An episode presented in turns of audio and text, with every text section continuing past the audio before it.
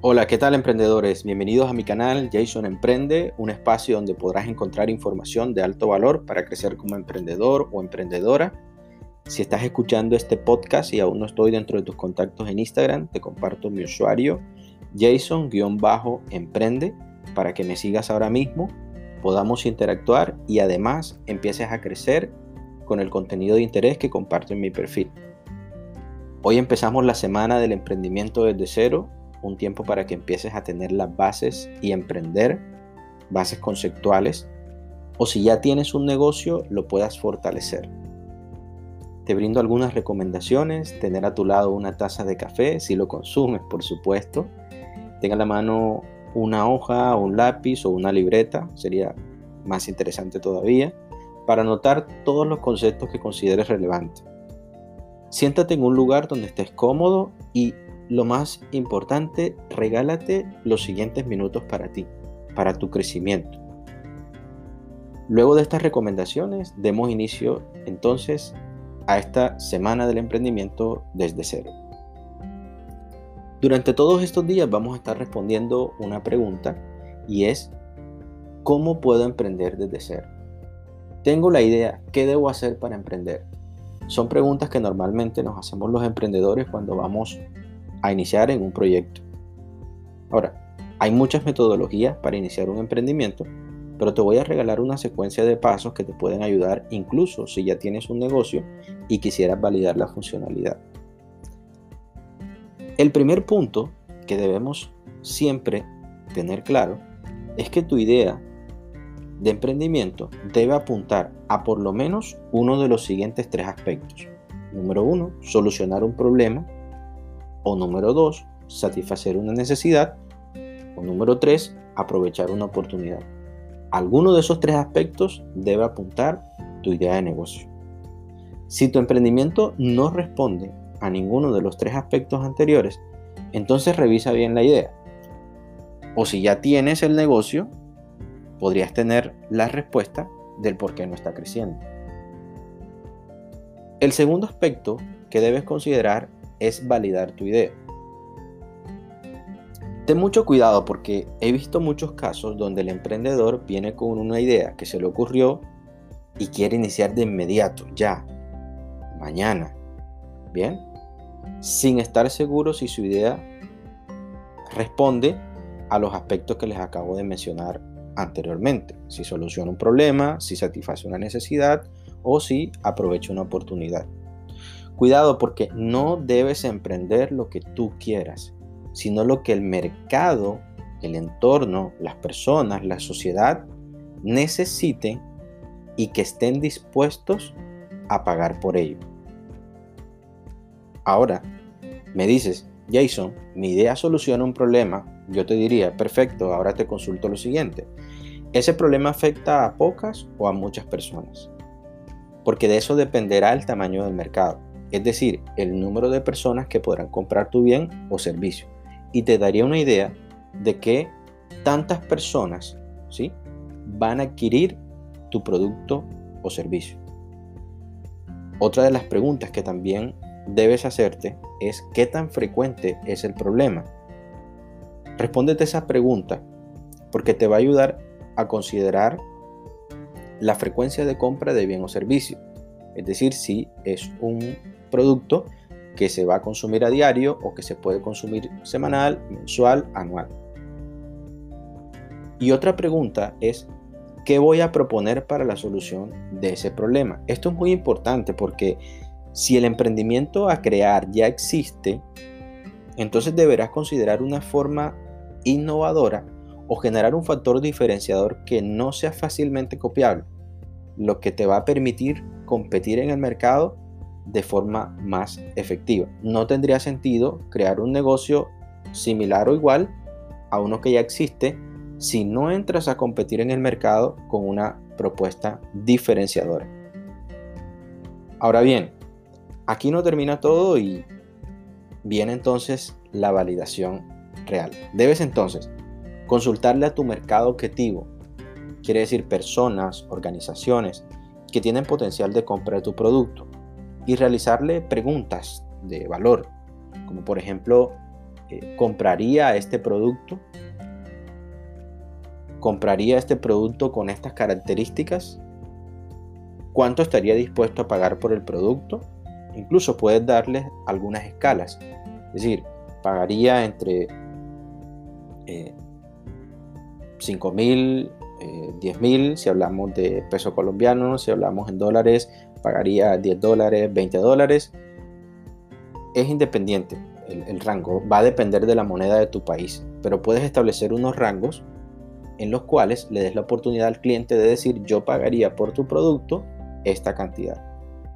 Realizado lo anterior y de acuerdo a las respuestas y todo este proceso, entonces puedes tener un poco eh, o puedes tener mayor seguridad en que tu idea es viable. Ahora, el tercer aspecto o punto o fase, como le quisiera llamar, es armar tu team. Bien, arma, arma tu equipo de trabajo. Ya de eso incluso había compartido un post en Instagram y decía que es importante que inicies o construyas tu emprendimiento con un equipo de trabajo. Tres personas, incluyéndote tú, por supuesto. Pero aquí te recuerdo algo. Personas que realmente aporten algún valor a tu emprendimiento. Busca que sea un equipo interdisciplinario. Ahora, más que sepan del tema, porque podías decir, puedo vincular a este amigo mío que es experto, es muy bueno en lo que hace, tiene una experticia técnica en el tema, pero tienes que evaluar también como persona qué tan íntegro es. Porque si te vas a asociar, tienes que asociarte primero con personas que sean íntegras y después técnicas.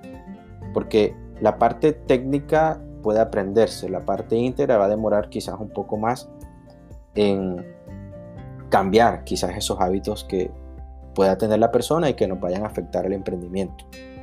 Establezcan acuerdos y responsabilidades también es un punto muy importante.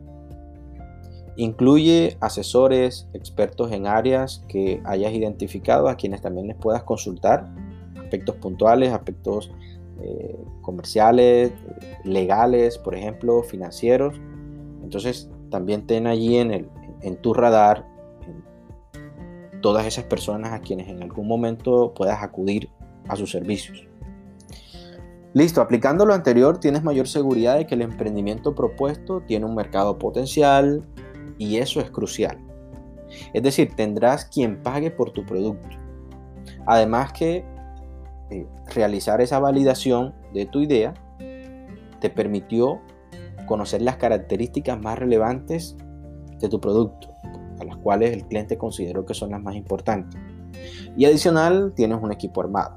Ahora que bien, nos vamos entonces al cuarto punto, y es el diseño del producto mínimo viable. Es importante que antes de iniciar a producir en cantidad o salir a prestar tu servicio, puedas diseñar un prototipo de tu bien o servicio y entrégale esas primeras muestras, esos primeros prototipos a tus clientes potenciales para que lo puedan validar y confirmen que está bien o que debe ajustarse. Es decir, recibes una retroalimentación y eso te va a permitir ajustar tu prototipo, bien, para que al momento de empezar a prestar tu servicio o vender tu producto en gran cantidad, pues sea lo que el mercado estaba esperando. Ahora te pregunto, ¿qué piensas crear? ¿Una aplicación móvil, un emprendimiento, un producto físico? Cualquiera que sea la propuesta de emprendimiento, primero realiza un prototipo y valida. ¿Cómo sido un prototipo? Ya lo acabo de explicar, es un eh, ejemplo bien físico, en el caso que sea un producto tangible, o diseña tu app con funcionalidades iniciales básicas, pero que sea funcional. Y se lo entregas al cliente y él lo empieza a utilizar, recibe retroalimentación de ellos y luego vas ajustando ese prototipo. Luego sí, ya al final, cuando ya lo tengas 100% eh, y efectivamente validado, inicia con toda. Cómanse el mercado. Esa validación no la hagas rápida. lo que sí podría recomendarte es que lo hagas bien. Por favor, no hagas la validación ni con tu mamá, ni con tu papá, hermanos, primos, tíos, con ningún familiar. Porque la respuesta podría estar parcializada. Ellos van a querer ¿sí? que tú emprendas. Y quizás sientan que al momento de decirte que debes ajustar algo, que el producto todavía no está tan bien, sientan que te van a, a, obstaculizar tu emprendimiento. Bien, y quizás no sean sinceros contigo.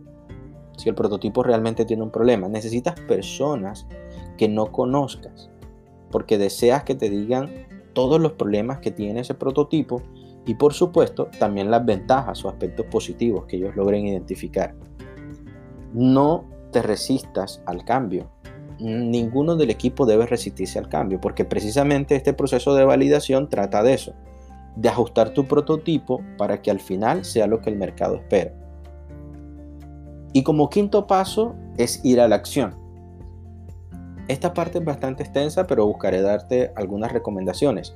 Eh, vamos a tener otros podcasts más adelante donde vamos a eh, detallarlo un poco más, pero con esta información que te voy a dar, que es muy relevante, eh, te va a servir para dar ese primer paso. Definan o confirmen su propósito. El equipo debe tener un propósito, el cual nunca cambia.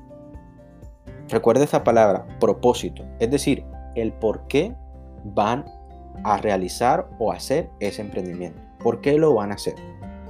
Cuidado porque esto no se trata ni de la misión, bien, la misión es qué haces y cómo lo haces, o la visión, cómo observan a la empresa en cierto tiempo, sino que de lo que realmente les impulsa a desarrollarlo. Ese es el propósito. Por ejemplo, ayudar a que menos personas mueran por consumir comida con alto nivel de químicos. Eso puede ser un propósito de una empresa o de un restaurante de comida orgánica. Ese es su propósito.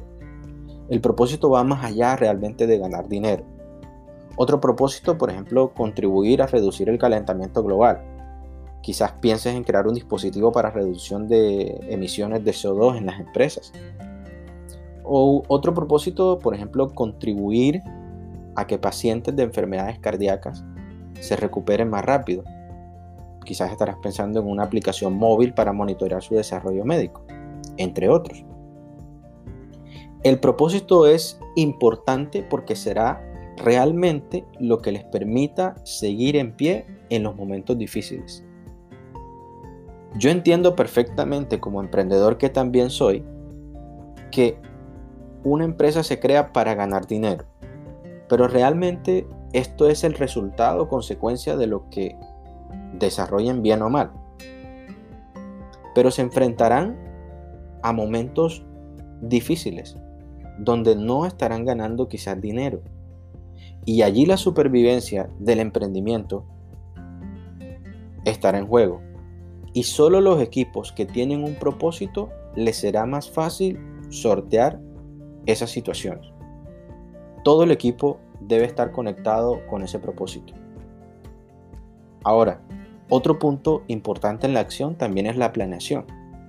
Por ello es importante que definan sobre los procesos de ventas, de producción, compra, distribución, entre otros, qué van a hacer en cada proceso, cómo lo van a desarrollar, cuándo lo van a ejecutar, quién es el responsable para desarrollarlo y cuál es el costo, la inversión o presupuesto que todo eso requiere todo emprendimiento debe tener un presupuesto.